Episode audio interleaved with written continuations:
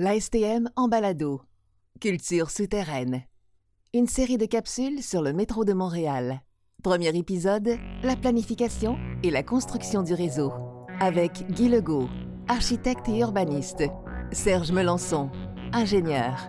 Jacques Bourassa, ouvrier du métro.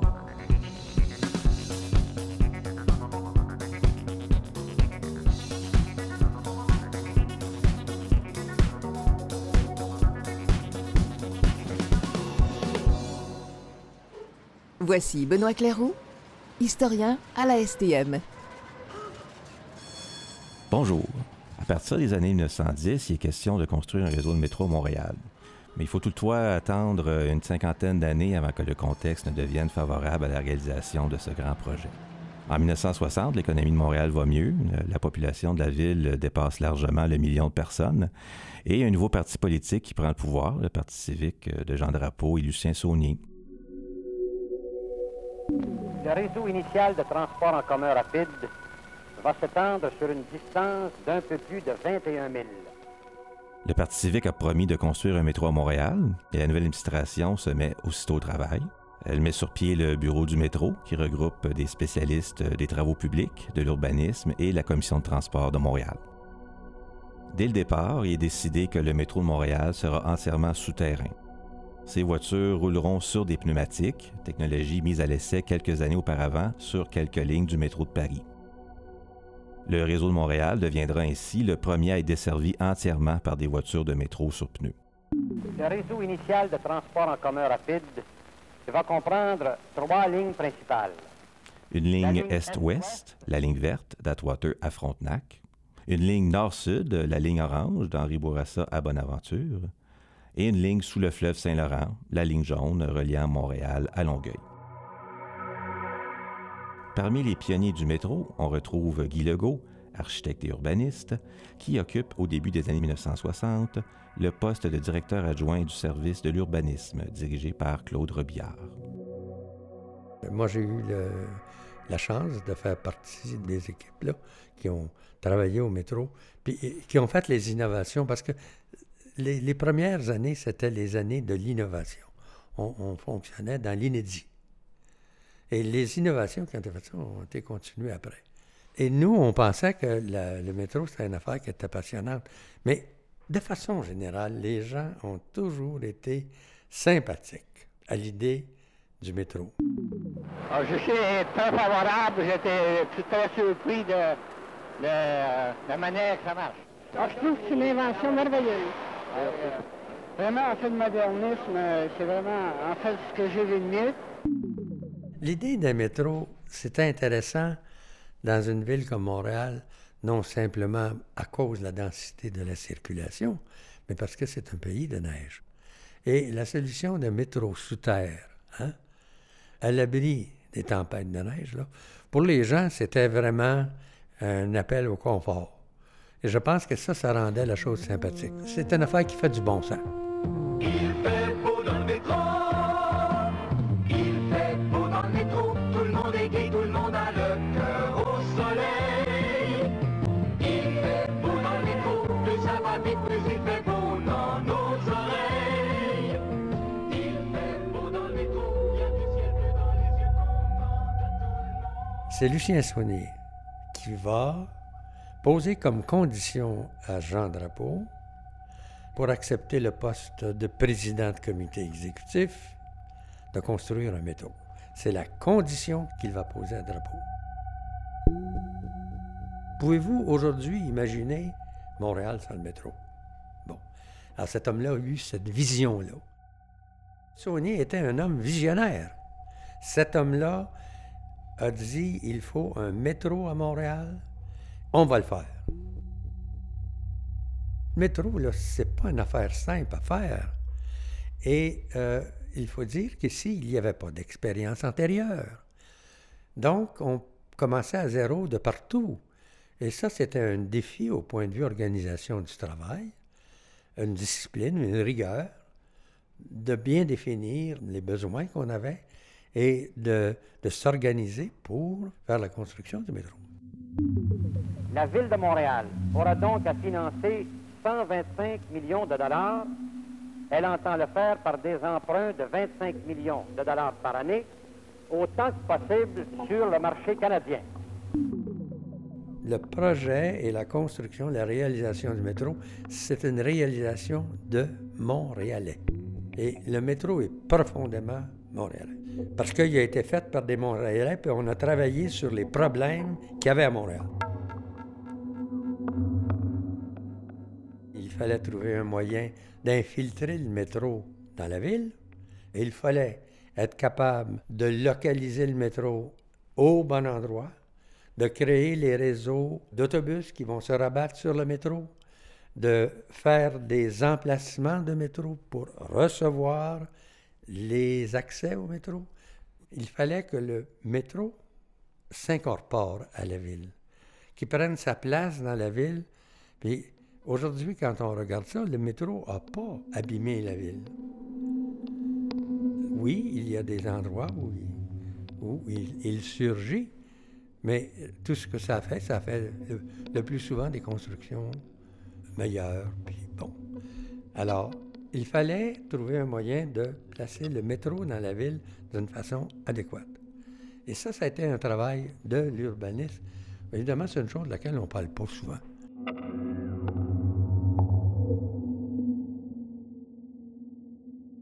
Quand on a décidé de localiser les lignes de métro, ce qui était acquis, c'est que ça allait sous la rue Saint-Denis, sous la rue Sainte-Catherine, dans la rue Saint-Jacques. Mais nous, nous sommes arrivés au service urbanisme, on a dit, c'est pas comme ça que ça va se faire. De sorte que la localisation des lignes de métro demandait un ajustement à la géographie de la ville. Et c'est comme ça qu'on a mis le métro à l'écart de Saint-Denis, à l'écart de, de la rue Sainte-Catherine, à l'écart de la rue Saint-Jacques, pour en faciliter la construction et aussi pour en assurer le meilleur fonctionnement, puis faire les relations avec le sol d'une façon plus adéquate. Le métro est raccordé au Montréal souterrain. Et ça, c'est un, phénomène absolument inédit. Montréal souterrain, ça comprend quand même 32 km de corridors, d'endroits pour marcher. Et le raccordement au euh, Montréal souterrain est un coup de maître, à mon avis. Bon, c'était saisir une occasion. C'est pas nous autres qui l'a fait, le Montréal souterrain. Mais on faisait le métro, puis on s'est dit, ah, il faut, il faut-tu saisir cette occasion? Absolument inouïe.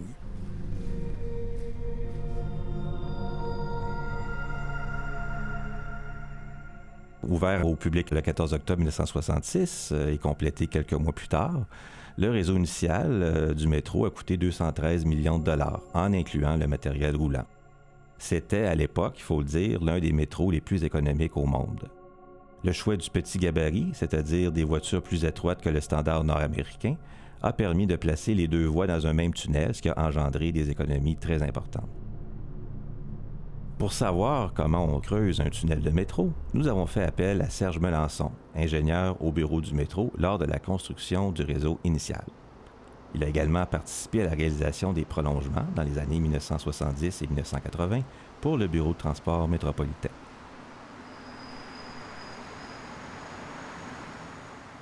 La priorité, on s'est dit, on va servir du bon souterrain de Montréal. Montréal. À Montréal, le roc est près de la surface. Alors, si on creuse un tunnel dans le roc, c'est beaucoup plus économique, beaucoup plus rapide, quoi qu'on en pense, qu'un tunnel à ciel ouvert. Alors, on cherchait toujours une couverture de 5 mètres de roc. Aussitôt qu'on a 5 mètres de roc au-dessus de la tête, on peut passer en tunnel.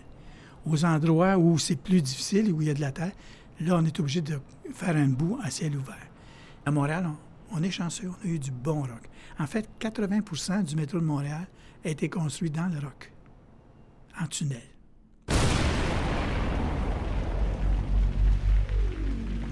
Ben, les premiers souvenirs, c'est d'assister à mon premier dynamitage à la station euh, Berry.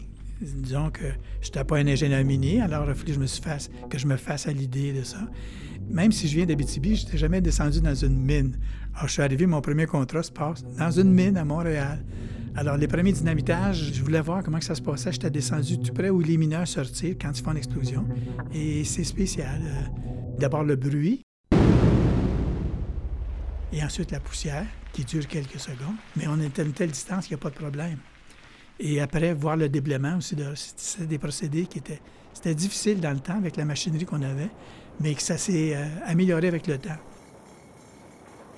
Au tout début, les mineurs avaient chacun sa, foreuse pour faire des trous. Petit à petit, on est arrivé avec des foreuses à articulation multiple, où un simple ouvrier sur une machine pouvait avoir 7 à 8 drills perforeuses pour faire. Donc, ça, ça améliorait le temps de forage et donc le temps d'avancement des travaux aussi.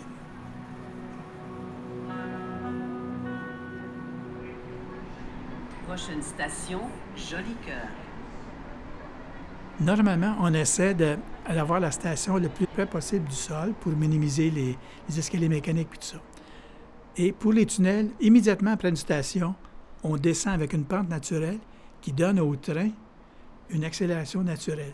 Et lorsqu'on arrive à la station suivante, bien là, il y a une pente négative qui fait qu'il peut décélérer tout doucement, prendre moins de, de, freinage pour arriver en station. Alors, c'est ce qu'on appelle un profil en cuvette, avec un point haut en station et une, une, courbe de part et d'autre. Station Joli-Cœur. Maintenant, le pneu nous a permis d'aller chercher des pentes jusqu'à 6,5 ce que le rail ordinaire ne peut pas faire. De même qu'en courbe, on peut aller chercher des courbes aussi, je pourrais dire aussi petites que 350 mètres, sans avoir le bruit, le désagrément du bruit, du crissement des, des, roues de fer sur le pneu, à cause du pneu. Donc, ça nous a permis de faire un tracé conformément à nos exigences, si vous voulez. Comme ingénieur résident, je me souviens, j'avais la simple calculatrice qui faisait les quatre opérations de base. On ne pense pas aux ordinateurs à ce moment-là. Là, on parle des années 66. Ça se faisait à la main. À la main. Aujourd'hui, c'est impensable. Le plus difficile, c'était calculer les devers, parce qu'en courbe, le plancher est surélevé pour permettre que le train puisse prendre la pente sans neutraliser l'effet de gravité, envoyer tous les passagers du même côté. Alors ça, ce calcul-là, c'était assez compliqué. On le faisait avec l'aide de machines, mais c'était épouvantable. Aujourd'hui, c'est instantané. Il y a un logiciel pour faire ça. Station, de l'église.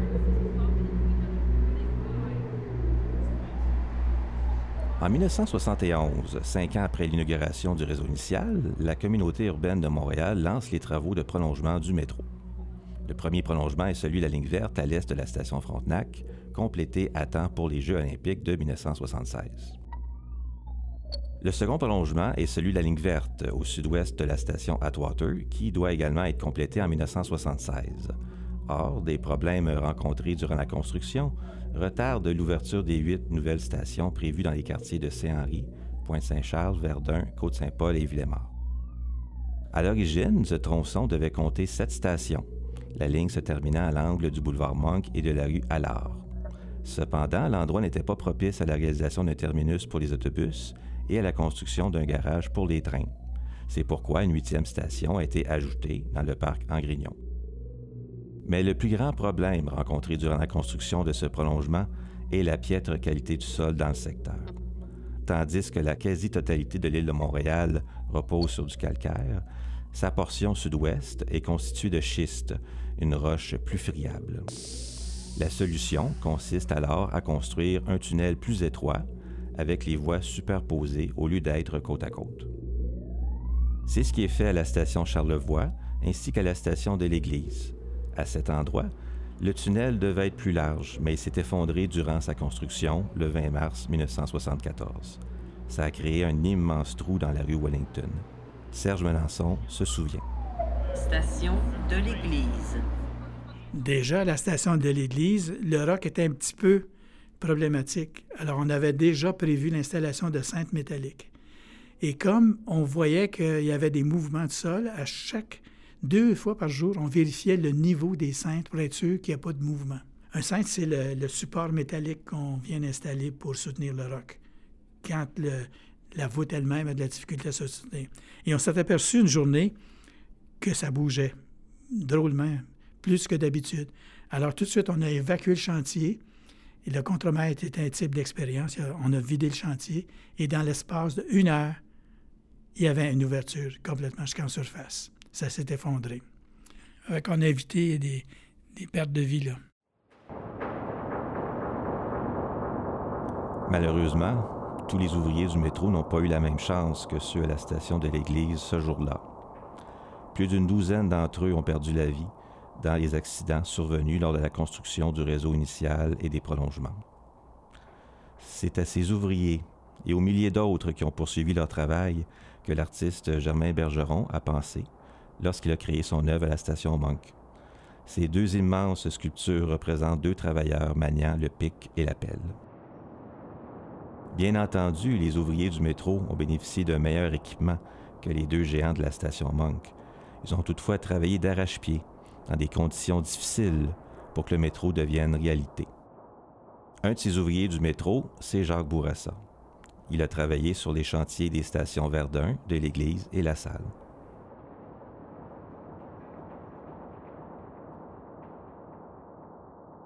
Ma job, moi, c'était de. fallait casser le roc. Un traitement, un manteau piquant qu'il appelait, après une pépine.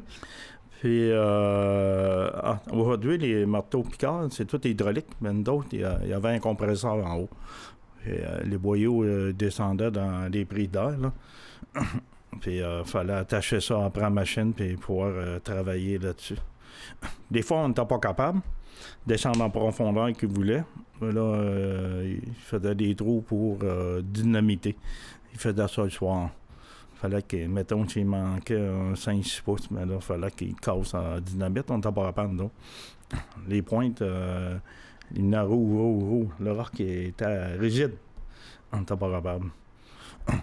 La machine, euh, pépine, c'est jaune, jaune, jaune, jaune. Il y avait la couleur, tu voyais plus, puis les vitres, il n'y en avait plus après la machine. À cause de la vibration, puis tout. La... Euh, quand on l'a rentrée, elle était neuve. Un an et demi après, elle était finie. Parce que le, marteau, lui, il pesait 900 livres, le marteau. Tu sais, c'est les premiers marteaux qui ont sorti, puis était trop gros pour la machine, mais ça prenait ça à cause du compresseur en haut. Cassé, cassé, cassé.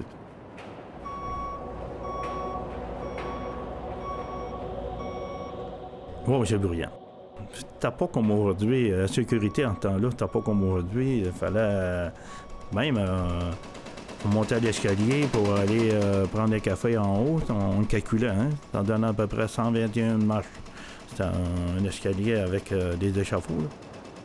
On ne pouvait pas manger en bas parce que il n'y avait pas de roulotte, rien. Il fallait aller en haut, puis euh, on dit en contre-mètre, on s'en va. Il y avait un petit restaurant là, chez Normand. Le gars, il savait, hein. on allait prendre nos déjeuner là. Après ça, on descendait en bas. On voyait la différence en, été, là, mettons, il faisait 20, 25 dehors. En bas, là, t'as, plus froid, t'as plus humide. Fallait s'habiller en conséquence. Oh, j'ai, bien, j'ai bien aimé ça.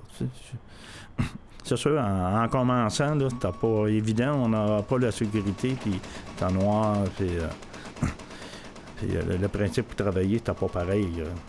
Ben, dernier, la sécurité s'est mise dedans, puis là, c'était plus facile. Euh, pour les hommes, parce que sans ça, ça pas.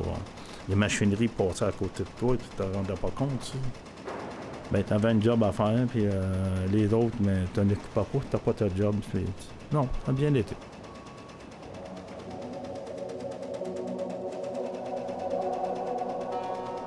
Première fois, ça a été fini. On est descendu en bas, on était voir. Après ça, euh, quand on. Non, j'ai pas eu d'invitation pour ça. Pourquoi je ne sais pas pourquoi. C'est sûr que les contremaîtres euh, puis les propriétaires de la compagnie, ça, on n'a pas eu, euh, pas eu d'invitation. Mon invitation, moi, c'est travailler là. C'est des souvenirs. Des fois, on m'en promène, euh, dit à regarde, ça, c'est moi qui ai fait ça. Ça reste dans la mémoire, hein? Ça reste dans la mémoire, puis euh, c'est des affaires que tu n'oublies pas. Hein? Tu vas voir sur place, c'est ça. C'est bon.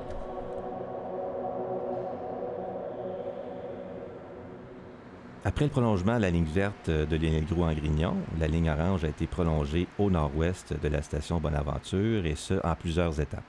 D'abord à Place Saint-Henri en 1980, ensuite à Snowden en 1981, puis à Côte-Sainte-Catherine et Plamondon en 1982, à Du Collège en 1984 et finalement à Côte-Vertu en 1986. Cette même année, la ligne bleue a été inaugurée entre Saint-Michel et de Castelnau et elle a été prolongée à la station Parc en 1987, puis à la station Snowden en 1988. Finalement, il a fallu attendre près de 20 ans avant le prolongement suivant, le plus récent, celui de la ligne orange vers la ville de Laval en 2007.